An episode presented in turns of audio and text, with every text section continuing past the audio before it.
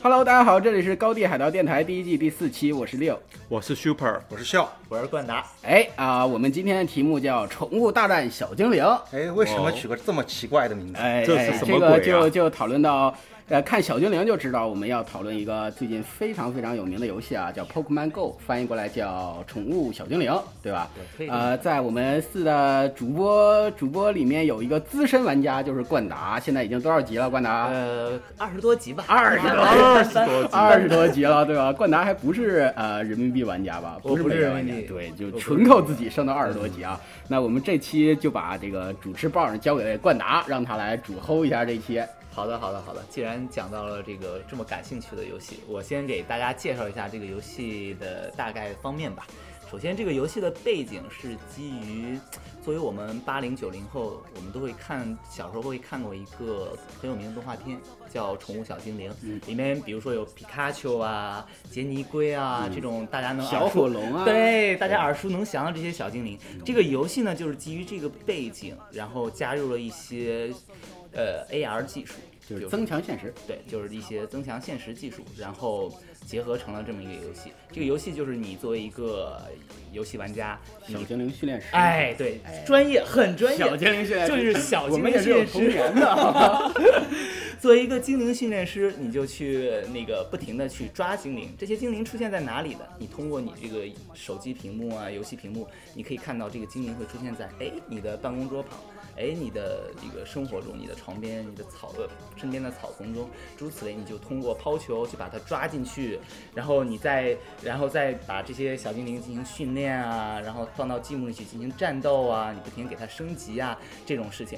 然后这个游戏我觉得非常值得关注的一些点是，首先它就是资深玩家已上线，哎，资深玩家以上线，哎我给大家讲一讲我那个好呃感受特别深的几点。第一点就是，首先它不会让你宅在家里，嗯，你就是你需要就不停的运动对来孵蛋。孵蛋是什么呢？能孵蛋，对，就不停靠不停的运动来孵蛋，能孵出一些比较稀少的精灵。嗯。哦对，这是一个非常非常值得关注的一，点。觉得我觉得真的做的，就他至少完在设计师啊这一点做的真的是非常好，真的是第一款游戏确确实实的鼓动了玩家走出家门，走出家门，对。对，真的与人来互动，对吧？好，然后第二点就是，其实玩过的人知道，它里面会有一些所谓的 Pokemon 的供给站，嗯就是这个 stop，这些供给站是。就是基于一个城市的地标所建筑，嗯，所以你要想去供给站进行收集一些物品，你就必须去这个地标建筑，嗯这样就也顺带增加了你的人文历史的那个背景知识。对我觉得我觉得这一点很巧妙对，真的很巧妙。他选的不是说随便选的，不是随便选。他，我我能感觉出来，就是这个开发人员不断的有一种，就是他们的一个一个目的，就是鼓动人走出去，对吧？这是是周围的世界很美好啊，对吧？对，这就是大致这个游戏的一些背景和我的体验。然后接下来请各位主播就聊一聊，比如说这个游戏你怎么看呀？你觉得这个 AR 技术是怎么样的呀？在游戏先来，对啊，，Super 对先来，吧。实际上我曾经也是一个比较着迷的游戏玩家。嗯，大概十年前的样子，我也玩过 Game Boy Boy 版的，呃，掌机版的宠物小精灵我。还以 Boy，我以我还以为 Playboy，对，sorry，继续，继续。好，嗯、当时玩的时候就曾经有一个梦想，想过我能不能就像游戏里面的那个小智一样，哪天真的去抓小精灵。嗯对但这次我发现这个梦想居然被 Pokemon Go 给实现了，嗯就通过手机，通过手机的摄像头把我们的现实世界和虚拟的小精灵结合在一起，嗯我们有了这样一个机会，对我来说瞬间感觉太赞了对，，wonderful。真的是梦想照进现实，对吧？对对，然后我虽然没玩过这个游戏，但是我看见身边很多人都在玩。你竟然你竟然没能控制玩住自不玩这游戏，因为我以前玩太多了，所以现在对游戏的兴趣并不是那么的浓厚。这个有娃的人和没娃的人还是不一样的。对，等着你的娃玩吧。差距就拉开了，对吧？然后我谈一点我的理解吧，嗯就是我以前也是一个疯狂的这个网络游戏玩家。然后网络游戏它有一个特别，为什么会吸引这么多人啊？它其实是构造了一个虚拟的世界，嗯，然后呢，你可能在现实世界中你不能够干的事儿，嗯你在虚拟世界里边能够做到。我举个例子，比如说你在现实世界中你不可能说挣个一亿美金，对吧？嗯嗯但你你玩游戏，你只要会经营，对吧？很有可能你能达到这个成就。嗯但它有一个问题在哪儿呢？它毕竟是虚拟的，嗯对对吧？嗯，它跟现实还是有一定的脱节。嗯而这个宠物小精灵，它比较厉害的一点就是，它让人走出来了，嗯不再宅在家里边儿，嗯嗯，然后跟现实又有一个很好的结合。所以我是很看好这个游戏。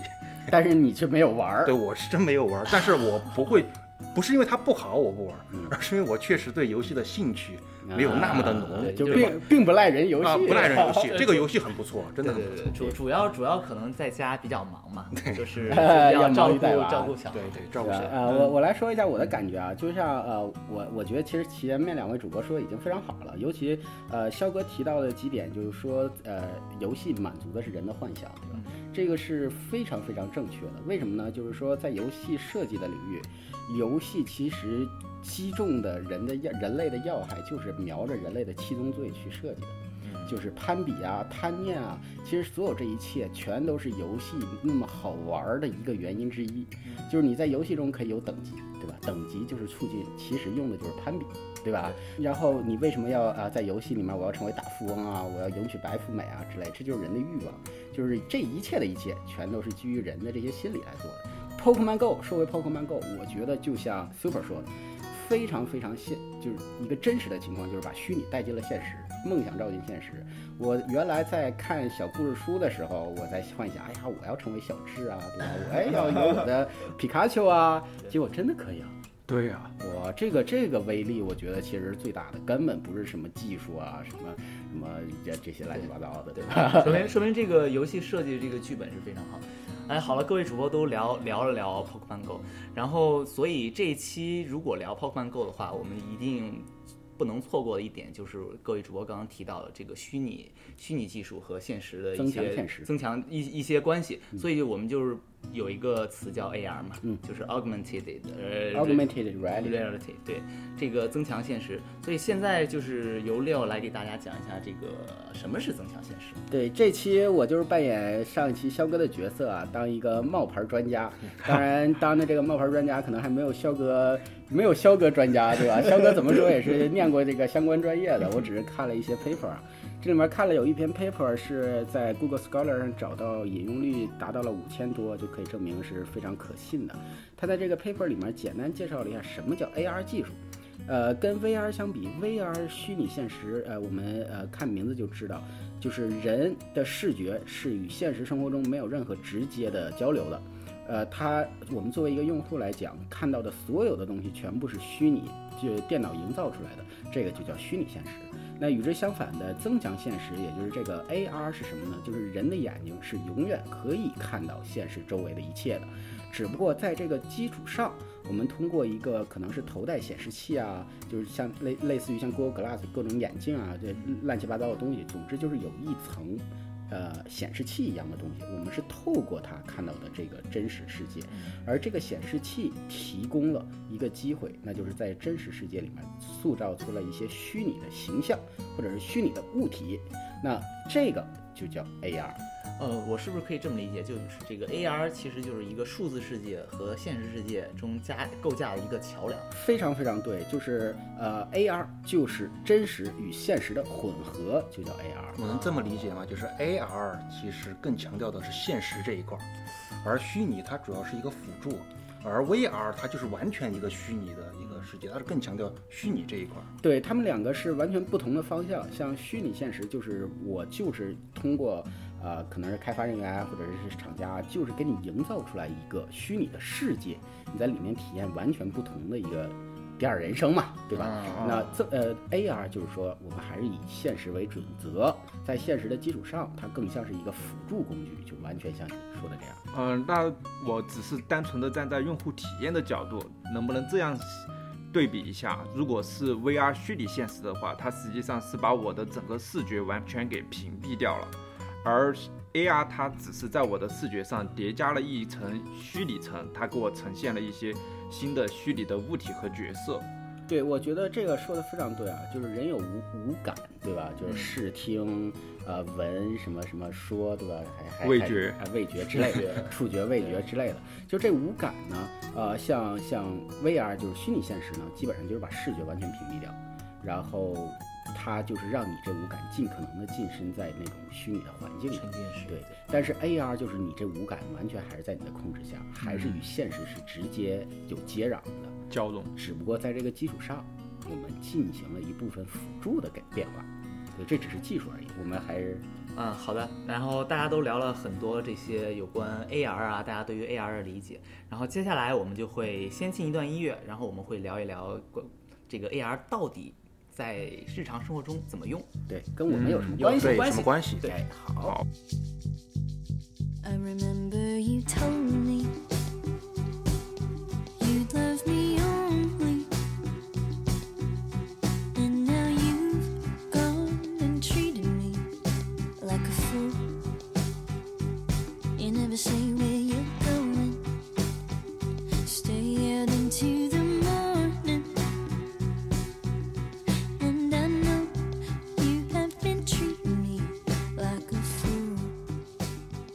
迎大家回来。刚刚我们在上一趴中聊了一个游戏《Pokemon Go》，然后大家聊得热火朝天。呃，但是当然，这个 AR 技术不仅仅应用在了 Pokemon Go 上，在这个其他方面也有很多的应用。现在就由我们主播给大家来聊一聊这个 AR 在现实生活中的应用。那我先来吧。好，小姐先来。那个我比较比较熟悉的一个领域呢，就是医疗领域，因为我们平时都在干这方面的活儿嘛。对。然后呢，医疗领域有一块儿，现在约翰霍普金斯有一台机器已经可以做到了，就是做那个一般的微创手术。嗯。它可以通过 AR 啊，打一条线在那个需要做手术的那个位置，并且可以精确到就是多少厘米。这个其实很重要。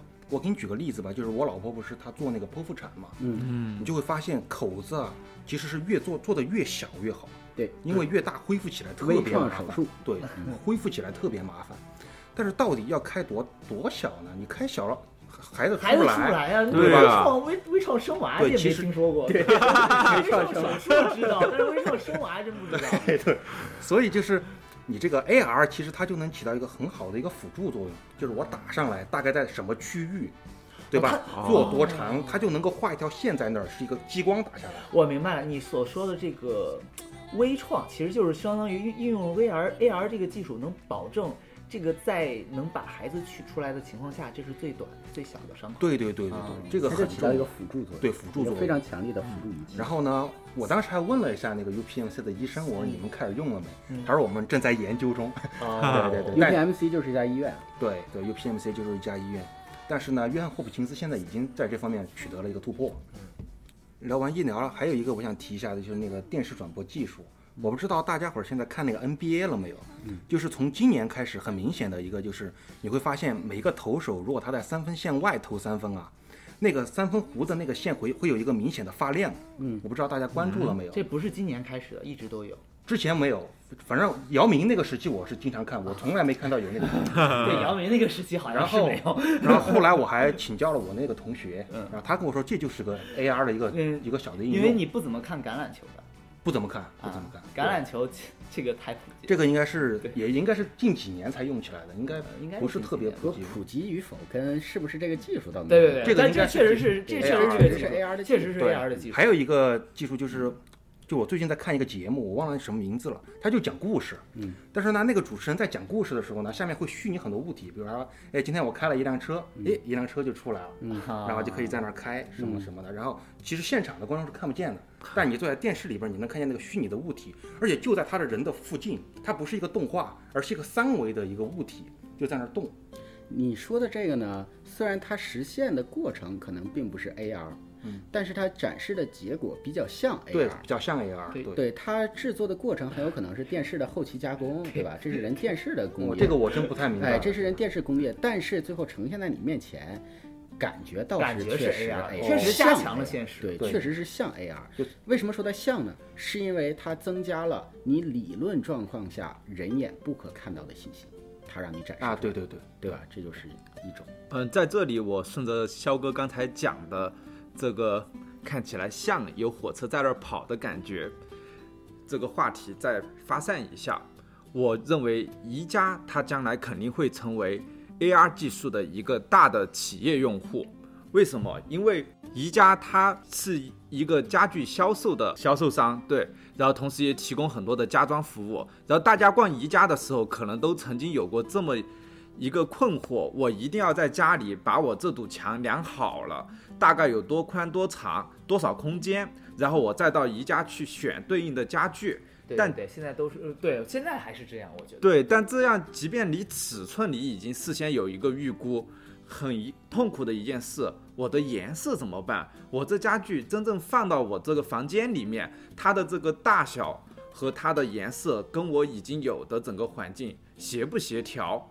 这实际上是一个很主观的，嗯、判断，嗯、感受。是因为这样，我觉得这个主要是因为，如果人如果只是在去购买家具的时候，他想不到周围的所有的细节情况，所以你当你买完家具，你再放进去的时候，其实跟细周围细节情况，你打眼一看，哦，其实是跟你当时想象的是不一样的。哦对，你们俩说这是一件一个事儿，这个事儿是什么呢？在设计里说这叫脱离情境。对，对这这个这个问题在呃你刚刚说的买家具这儿是非常明显的，就是买家具的发生的情境和用家具的情境，这俩离得非常远，对吧？这是中间是有一个有个间歇的。所以在这里，我觉得增强现实技术它解决了一个问题，我可以把这个情景就保留成为实景，但是我把我要买的这个东西，它比较小，比较好投影出来，它放到这个情景里面来，让我来确认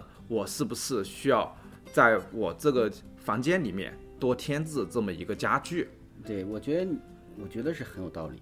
就是咱们举个例子，我感觉你说是不是这个意思啊？就是呃，我戴着这个 AR 的眼镜啊，或者是什么东西，我们再不不不重要。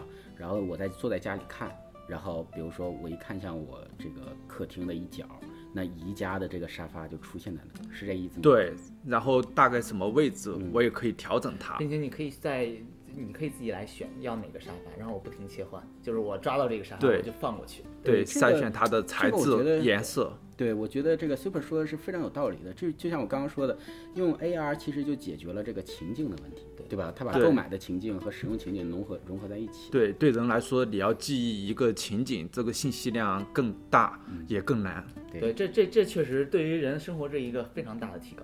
对，对很便利。好，呃呃，我呃我我说一点啊，那个我其实可以接着这个 Super 说的，就像宜家，宜家现在一直有一个问题，即使宜家在这个业界这个领域做的是最好的，但是它依旧有一个问题。我说这个领域是什么呢？就是我们买到的很多家具都是需要人是自己 DIY 的嘛，自己组装的嘛。那组装的时候，现在的流程就是我要组装一台小桌子，那我需要打开这个组装说明书，然后看着这个说明书一页一页把这个东西组装起来。但有了 AR 这个东西可以怎么用呢？就是我不需要这个说明书了，我拿着这个小桌子的腿儿的时候，在在这个腿儿的上面实时的就会浮现出它与哪些组件应该连在一起。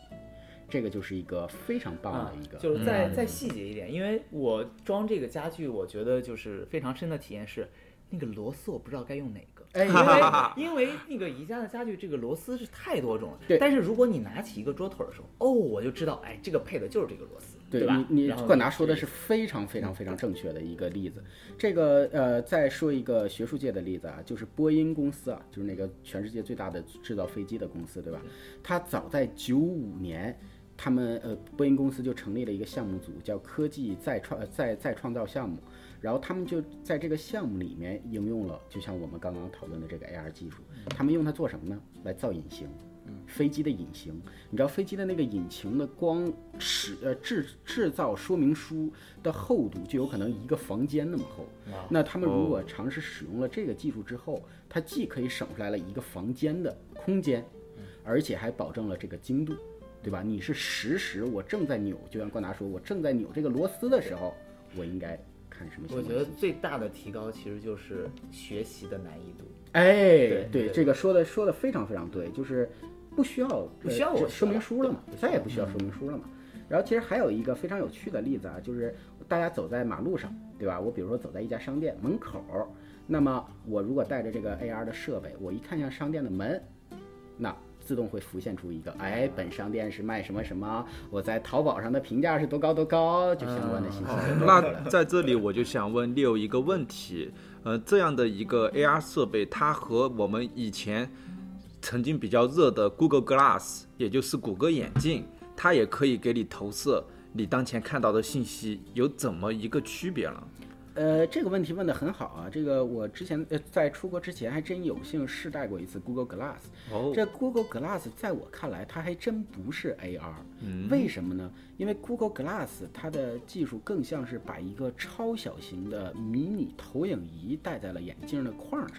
哦，它是固定的。对，首先第一点是它是固定的，它，呃，然后它的实现效果出来是什么样呢？就是在它它在你右眼前大概呃几寸的距离投射出来一个方形的小卡片，所以它这个真正的感觉就是用投影仪的方式投射出来了一个微小的屏幕。哦。在你的眼里但但是我有持一点相反的意见，嗯嗯嗯。我觉得 Google Glass 可能大部分情况它并不是与 AR 相关，嗯。但是有一点绝对是 AR 相关，就是 Google Map，因 Google 为 Map，因为这样其实就是一个现实和数字世界的连接嘛。嗯因为首先 Google Map 它知道你的定位，通过 Google Glass 它知道你的定位，然后在它就算是一个投影，投影到你眼前，你也可以看到你的定位。然后你在应用这个 Google 地图的时候，你也知道啊前面路该怎么走。其实它就是等于是在现实上给你多加了一层 GPS。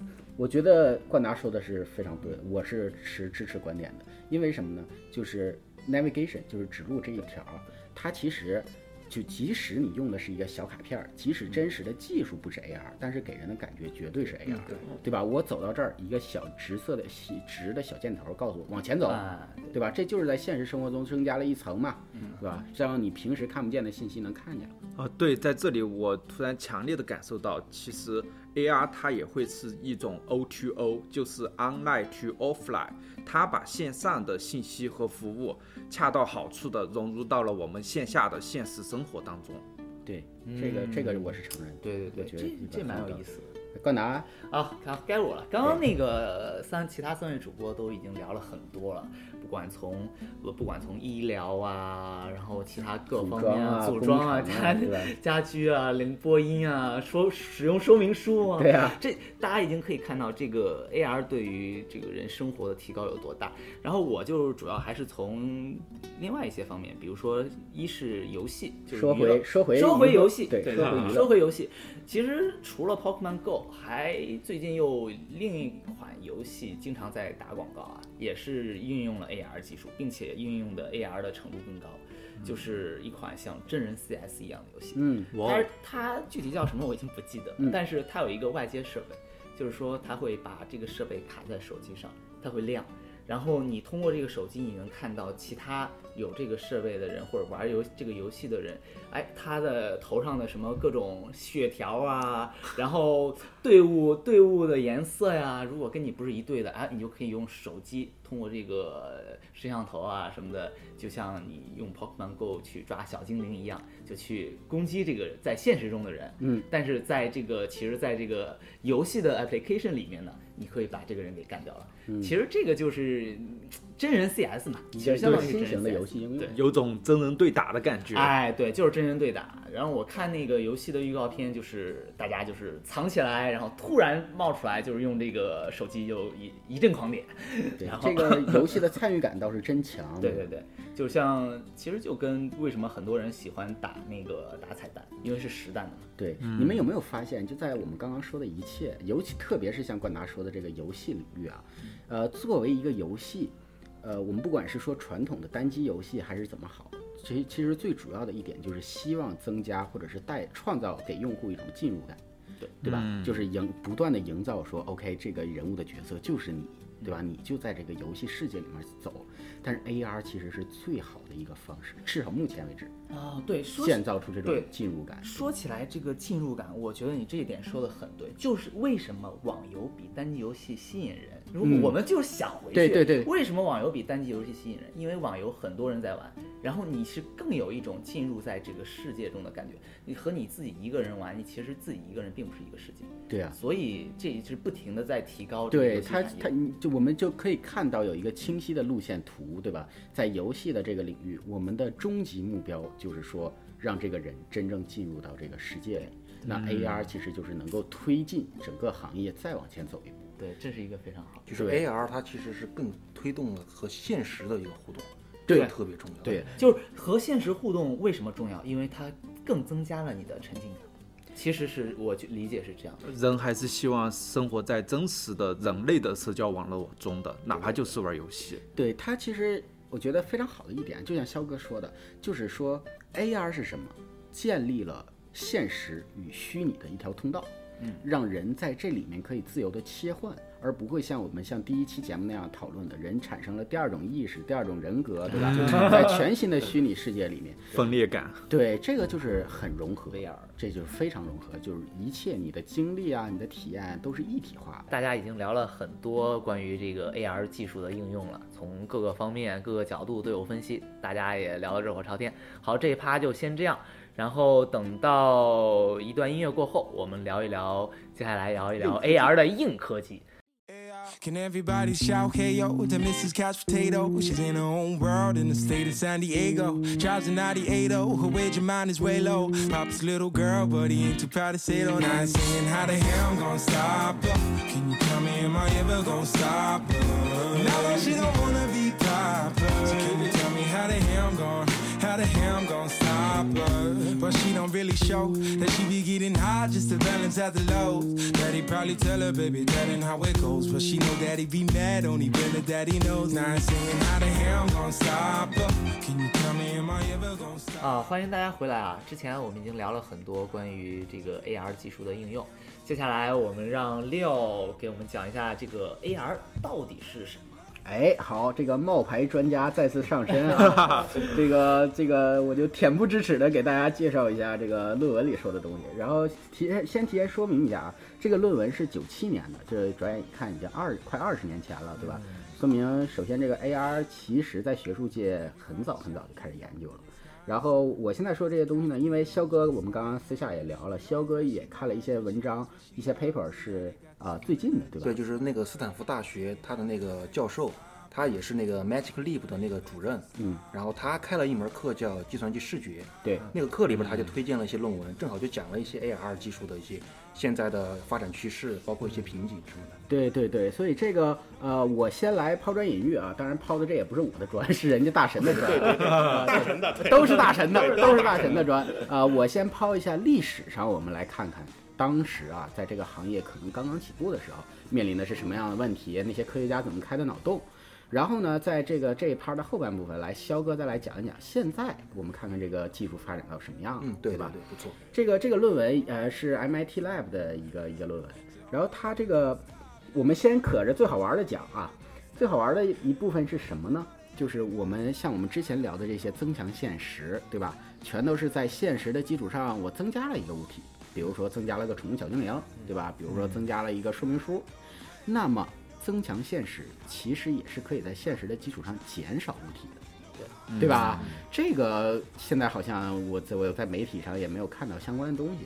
这个减少物体是什么呢？就是我带着一个增强现实的仪器，我们不管这仪器是什么，我看向了现在我们录制的这个这个屋子里面有一个桌子，那我带着这个仪器，这个桌子在这儿，在我的眼前就是消失了。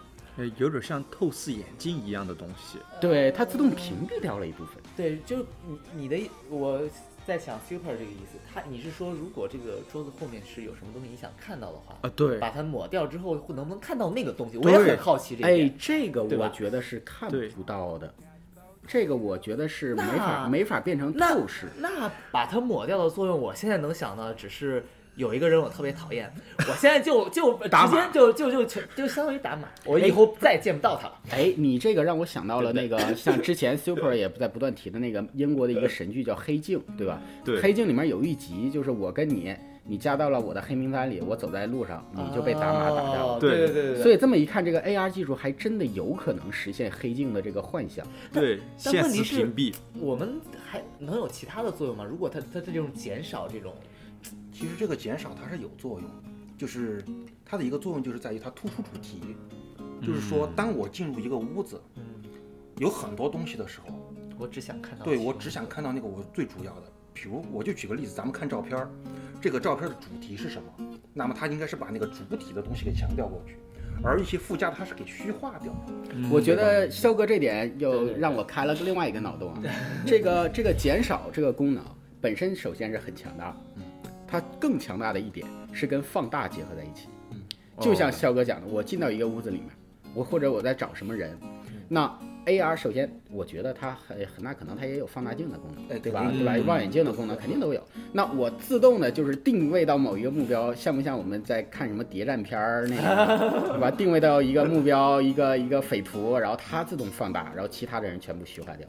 我觉得这个这个完全有可能。对，嗯啊，说到这个，因为今天下午我刚去看了那个那个那个 Jason Bourne，就是《谍影重重五》，啊，就新上啊映的已经上了，已经上了啊，他七月二十七号上。他有一个就有一个特，因为在别剧透啊，别剧透。在电影里，我只说科技，在电影里它展现了很多一些比较细节的应用。有一个就是它一个小望远镜，单筒望远镜，嗯它放过去之后，它把那些烟雾嗯什么的全部给虚化掉，然后就把那个人给突出了出来。嗯，我觉得这是不是就是这个，这就是很有可能啊这就是这个感觉？对对，我觉得很有可能就。把等于把它给突出了出来。对，我觉得很有可能。好，那个再抛再抛第二个点啊，再抛第二个好玩的点。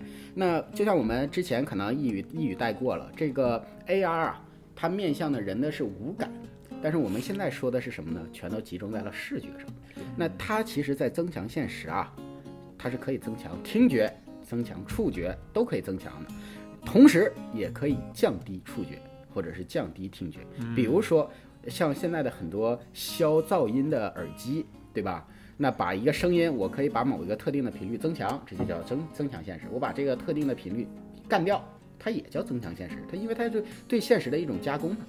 对或者是触觉，就比如说我戴一个手套，那摸一个桌子，摸摸摸，本来这个桌子是光滑的，我摸到中间的时候，突然摸到了有个小凸起，哎，这可能藏着秘密武器呀、之类的，对吧？嗯就你提的这个啊，这个如果要真的能实现啊，这个增强现实的定义估计得出二点零版本。就为什么这么说呢？就是现在的这个一点零版本吧，我们就我不知道它版本啊，就是假设一点零版本，嗯它主要强调的技术还是三个，嗯，就是 GPS，、然后呢，计算机视觉啊，没有听觉，没有触觉，就只有计算机视觉。嗯，对，还有一个呢，就是深度感应，这个可能会跟这个触觉有关，对吧？如果你以后想加入听觉、加入味觉，我觉得它这一块儿，因为因为这块儿我觉得比较复杂，也比较就不一定。我现在不是很确定他这个说的到底对不对，因为这个这个我们需要这个听觉，有的时候会需要，比如说消噪音什么的，但是这个技术很容易实现。嗯，然后但是像嗅觉、味觉，如 怎么能把它就我感觉跟脑机接口接起来？对，开大家继续开下脑洞啊。然后在这里我就想讲一下触觉，因为我认为增强现实它最终还是要解决一个可望而不可及的问题。我即便我现在在现实里面我能看到这个虚拟的宠物小精灵，但我还是渴望我能摸到它，我能感受到它的皮肤，我能对它有更直观的感觉。但是这样问题就来了，但是一旦有这种情况的话，这会不会造成非常大的影响？就比如说，我就真的能感觉到这个有宠物小精灵在这儿，我是不是已经就 confused？了我不知道到底什么是现实，什么是虚拟，嗯，对不对？这对这个我我是认同冠达的观点的，我觉得这个一定要做一个限制，即使技术能达到，但是在从人的角度或者从社会的角度，一定要做出限制。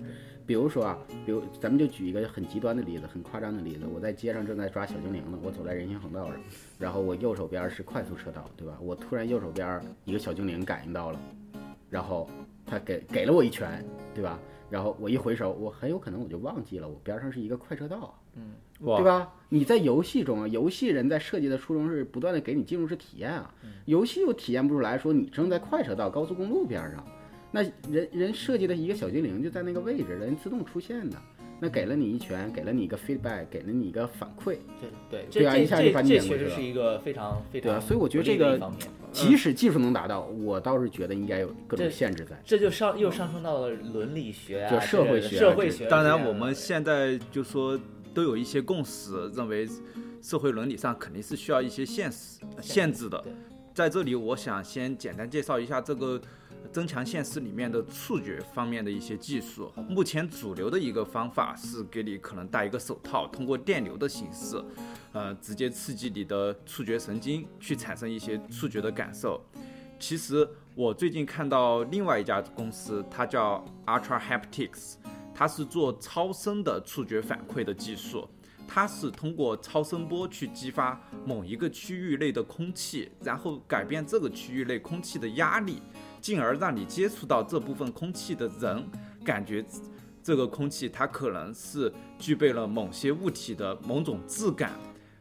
对，甚至可能它就是一个对，这这个可能还有很长路要走，但是这是一个非常不错的思路。对你可能实际上摸的是空气，但你感觉是一张桌子在那儿，或者是你家狗的那个皮毛的质感。那他就要想办法通过超声波来模拟各种不同的对这种表面什么对，的。对说白了都是都是针对人的五感在在在下动作，对吧？好了，接下来再继续六，对这继续抛个这继续抛啊，这个就像刚刚 Super 说到一点，就是说啊、那我能看到宠物小精灵在面前，对吧？这个其实倒说到了一个一个限制，这个限制是什么呢？就像呃，我觉得冠达应该深有体会，他在玩这个游戏的时候，有没有感觉到这个小精灵其实啊与现实世界是有点脱离的？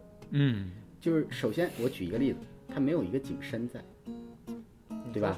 景深就是它没有它小精灵出现，永远跟你在一个距离上。不，就是它的这个距离感只是以大小来展示。呃，这个我可能要说一下了。其实确实它的距离感，你表面上看来确实是通过手机屏幕的一个大小展示，但你在抛球的时候，嗯你会立马感受到，因为立马感受到它距离多远，你要使劲儿抛这个球，你才能抓得到它。或者它距离近点儿，你看到它大一点呢，你轻轻抛球的，所以这个距离感，我觉得其实做的蛮不错的。对它这个距离感说是什么意思呢？你这个抛球抛到宠物小精灵身上，嗯，之所以你会有这种比较棒的一个距离感的体现，是因为这两个东西都是由都是由这个啊、手机产生的，就是他们俩同处于虚拟世界中，哦，所以你会产生一个非常棒的距离感。，但是在虚拟世界与真实世界交汇的部分，它的深度就不一定高。对，因为就是手机离你多远，它就离你。对，这是一个这是一个这是一个问题，好这是像广告词对，啊这是一个这是一个问题，这是一个问题就在于，呃，我们现实中看到的，对吧？我们透即使是透过手机的屏幕看到，我们也能感觉出来，我眼前的这个沙发离我大概有呃三米远，对吧？那它边上那个台灯离我有五米五米远，为什么呢？它有大量的信息展示在这个图片上，比如说灯光啊，比如说阴影啊，乱七八糟。那 AR 呢，对吧？AR 它不，它需要一个巨大量的计算，在获取你这个通过手机的摄像头拿到的图像，对吧？它要分析这个阴影是多少啊？比如说我这小精灵要站在那个台灯上面，那我就应该给它一个五米远的阴影，啊，哦，对？吧？五米这倒是远的灯光。这倒确实是。如果想办法把真的能 AR 能做到这么细致，跟现实一样的细致，确实要很长一段路要走。对对，它这就涉及到，这是九七年遇到的问题啊。我们先声明一下，因为我不一会儿看肖哥有没有这个更新一下这个情报。九七年遇到一个问题，就是他用的这个名词叫 registration，对我我实在找不出来一个正确的词来翻译。他说这个 registration issue，就 registration 的问题是什么？就是虚拟的世界与真实的世界能不能完美的契合在一起。比如说我眼前有一本书，书是有一个角的嘛，有四个角。那我假设我这个 AR 这个东西有两条辅助线，是一个尺子，我能量出来这本书有多宽多长，对吧？那我这个尺子可能就要对准这个书的角，怎么能够确定我永远对准在这个角上？因为人可能转头，人走来走去所，以，所以我在其实想的就这点，我想开一下脑洞，因为因为在于这个 AR 设备上，以后现在可能是一个头戴式的一个机器，嗯然后慢慢会变成一个 glass，有的时候会再慢慢就变成角膜接触器。嗯其实其角膜接触镜其实就是隐形眼镜。我觉得如果一能达到隐形眼镜的规模的时候，这一点应该是可以实现的。它其实能分辨出你的目光的聚集焦点，嗯，对吧？哦。我记得六，你当时好像做过一些这方面的研究，就是你这个目光聚集在哪里，对，这样这个这个类似于像眼球追踪的对对技术吧对对对 eye tracking 的技术。对，就是这种对技术。这个这个呃，在九七年的科学家看来啊，这个还是挺难实现的。，但是现在我觉得这个应该不是一个很大的对对，我因为我首先我觉得它还是很难，但是它肯定会有一个巨大的飞跃，因为现在其实有很多 eye tracking 就是视觉追踪的仪器啊，然后软件啊也在不断的成熟。我们在参加各种展会的时候已经看到有很多公司在做这个，对吧？所以我觉得可能我我我，因为我还没有更新现在的信息，但可能会有一个大的突破。然后我们我们最后再再说一点九七年的事儿啊，然后我们再交回给 交回给现代世界啊。最后说一点九七年的事儿，就是九七年啊，呃，他们定义了有三种仪器来展来来作为 AR 的仪器，对吧？有三种形式，第一种形式是什么呢？全闭合的眼镜，就是全闭合的头戴式显示器。盖尔 VR 类似于像盖尔 VR 或者是 VR 这样设备，它的作用是什么呢？它是怎么用的呢？它是用一个小摄像机在这个仪器上面，用摄像机录制所有周围的环境，而不是说你的眼睛直接看到。但其实它是通过了一种转换嘛，这样它就在摄像机录制的同时把这些虚拟东西加进去了。这是第一种。第二种是什么呢？就是穿透式的，就是类似于呃像 Google Glass 啊一样那种设计。我说的是设计而不是技术，就是说一个透明的镜片，但是在这个镜片基础上可能是加图像，或者是可能通过光学来来来增加，这是第二种。第三种是什么呢？就说到我们的这个 Po Pokemon Go 了，就是用手机移动设备，对吧？用移动设备来解决，这是这是当年的这个设想，我觉得可能现在没有太大的改变，对吧？然后其实再再多说一点点儿，就是就像呃今年 Google I/O 这个发布了一个 VR 的标准啊，就是它命名是翻译过来叫“白日梦平台”，对吧？说呃新的手机你如果要能运用 VR 的产品，你需要达到硬件什么什么样的标准啊？怎么怎么样？然后我觉得啊，这个手机其实是一个非常好的切入点，相比于另外两种比较高大上的设备，对吧？可能更多的人就像这 Pokemon Go 一样，因为大家谁都有嘛，那一下就可能燃爆某一个特别火的一个 App 就出现了。所以在这个基础上，我开出来的一个擅自擅自推测，就是在未来，我觉得可能会有某一些比较大的厂商在定义一个，如果你的手机想运行一个比较好的 AR 产品，应该达到什么样的硬件标准？嗯，就像现在你要运行一个好的 VR 产品，需要好的显卡一样。对对对对对他们俩其实技术标准可能会有一些差异，但我觉得将来手机再更新换代啊，不一定是为了他自己的手机上这点事儿，有可能是为了相关别的平台，像 AR 和 VR，对吧？对，其实现在现在有小好我们进入了进进入了现现代社会，对进入现代社会就是我最近读的那个论文啊，它主要是关注三个方面，就是我们之前定义的，就 GPS、计算机视觉，还有一个深度感应。嗯，然后 GPS 现在是一个比较成熟的系统了，现在最大的难点啊，还是在视觉 GPS 是什么？介绍全球定位系统，就是我们 Google Map 定义你在哪儿。对，但是但是其实我觉得这现在还是一个问题，因为现在 GPS 很难做到室内定位，对，很难，就是所以这个对于 AR 的发展其实是有很大限制的，就是它并且哎 GPS 的精确度不够高，好像只有六米，六米之内是不其行的。实这个就是有一个区别，他也讲到了，就是当你在室内的时候啊，GPS 的作用是最小的，它主要是通过视觉的一个增强。嗯，这倒是。而当你在外边开放性的时候，GPS 的作作用就出来了。嗯，所以现在 GPS 并不是一个最大的问题。嗯，最大的问题在于第一个就是计算机视觉。刚才六提到，用这个手机作为载体。嗯嗯哼。但是忽略了一点就是什么呢？就是我们现实当中啊，它出现的物体一般都是三维物体。嗯。三维物体它用到一个什么技术呢？这个大家如果感兴趣的话，会去搜一下这个相关的论文，主要是用的一种叫四维成像的这种这种技术，很复杂。用用普通话翻译一下，说人话，说人话。就是说，就是说，就是说，你在现实当中，当你去操作这个现实的时候，你往往是在一个三维的平面操作一个实实在在的一个三维的虚拟物体，这个能理解吗？就是它是三维的，不是二维的，它是个三 D 的，有三个面儿的。对是个三 D 的。这个翻译好。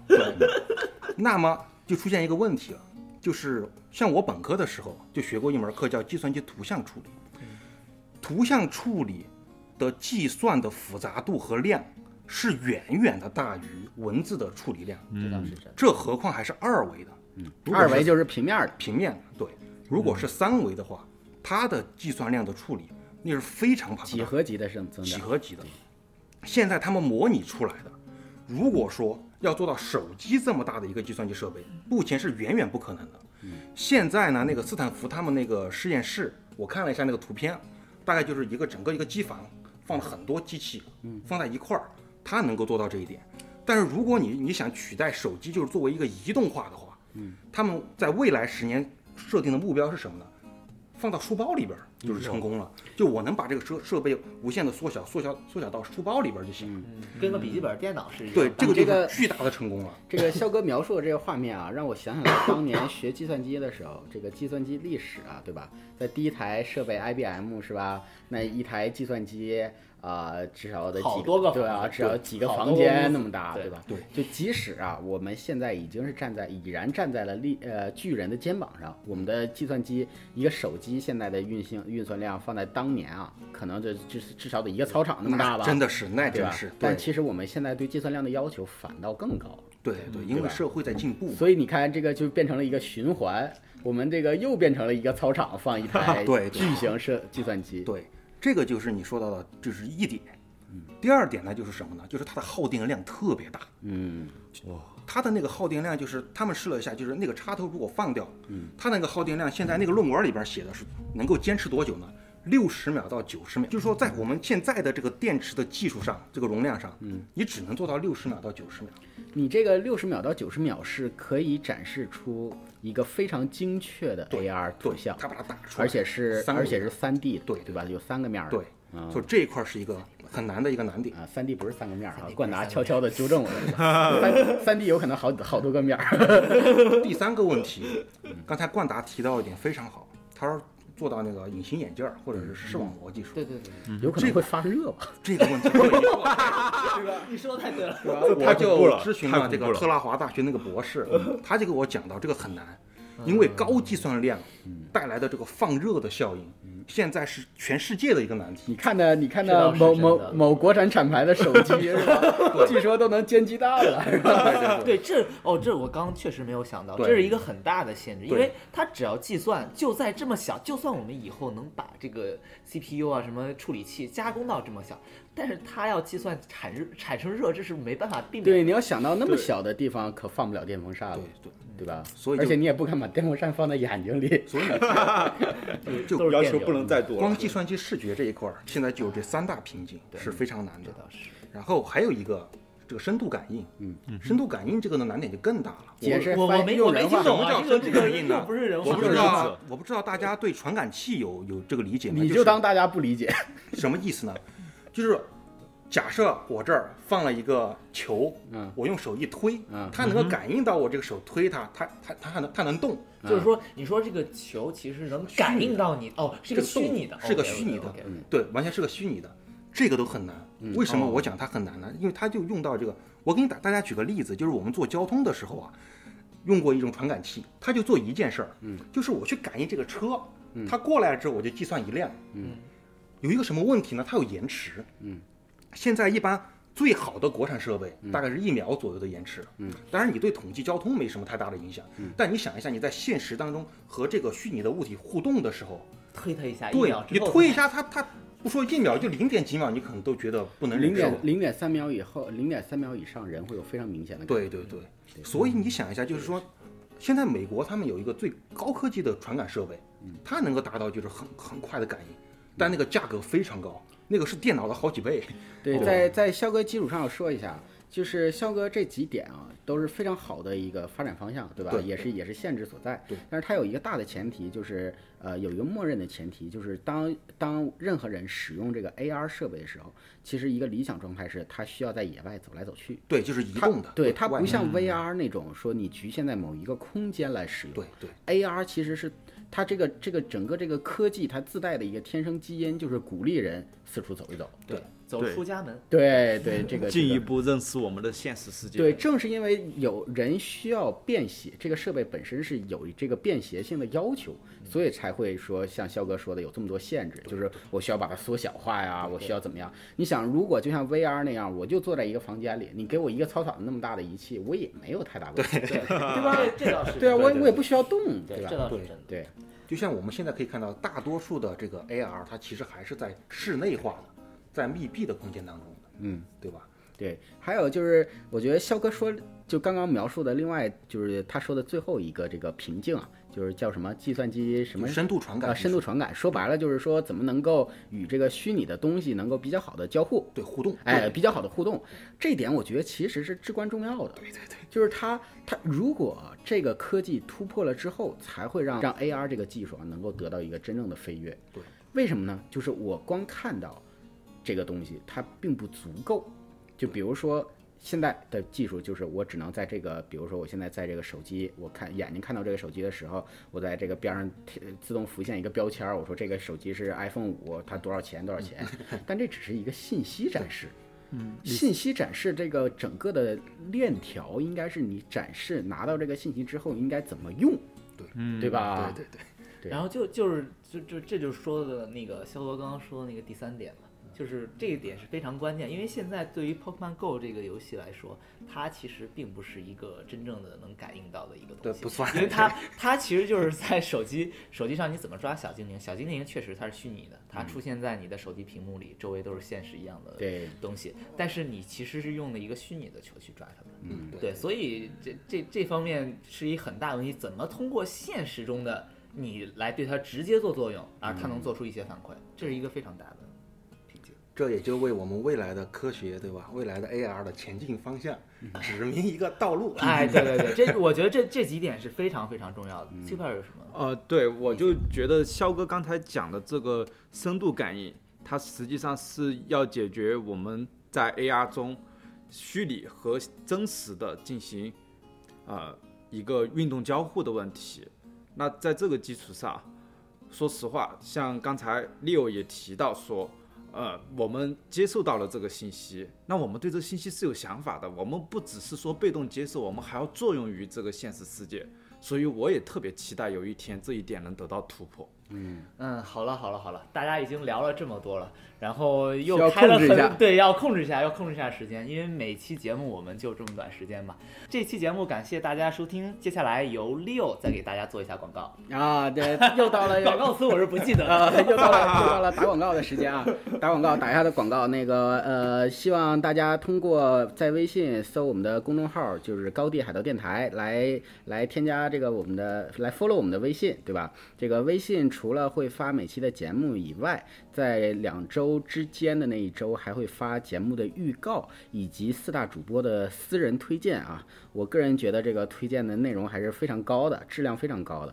然后呃，收听平台就是呃那个荔枝 FM、呃网易云音乐，或者是在呃那个苹果的那个 Podcast 里面直接搜“高地海盗电台”，都可以订阅到我们的节目。欢迎你的留言。好，那我们这期就到这儿吧。感好谢大家感谢大家拜拜再见。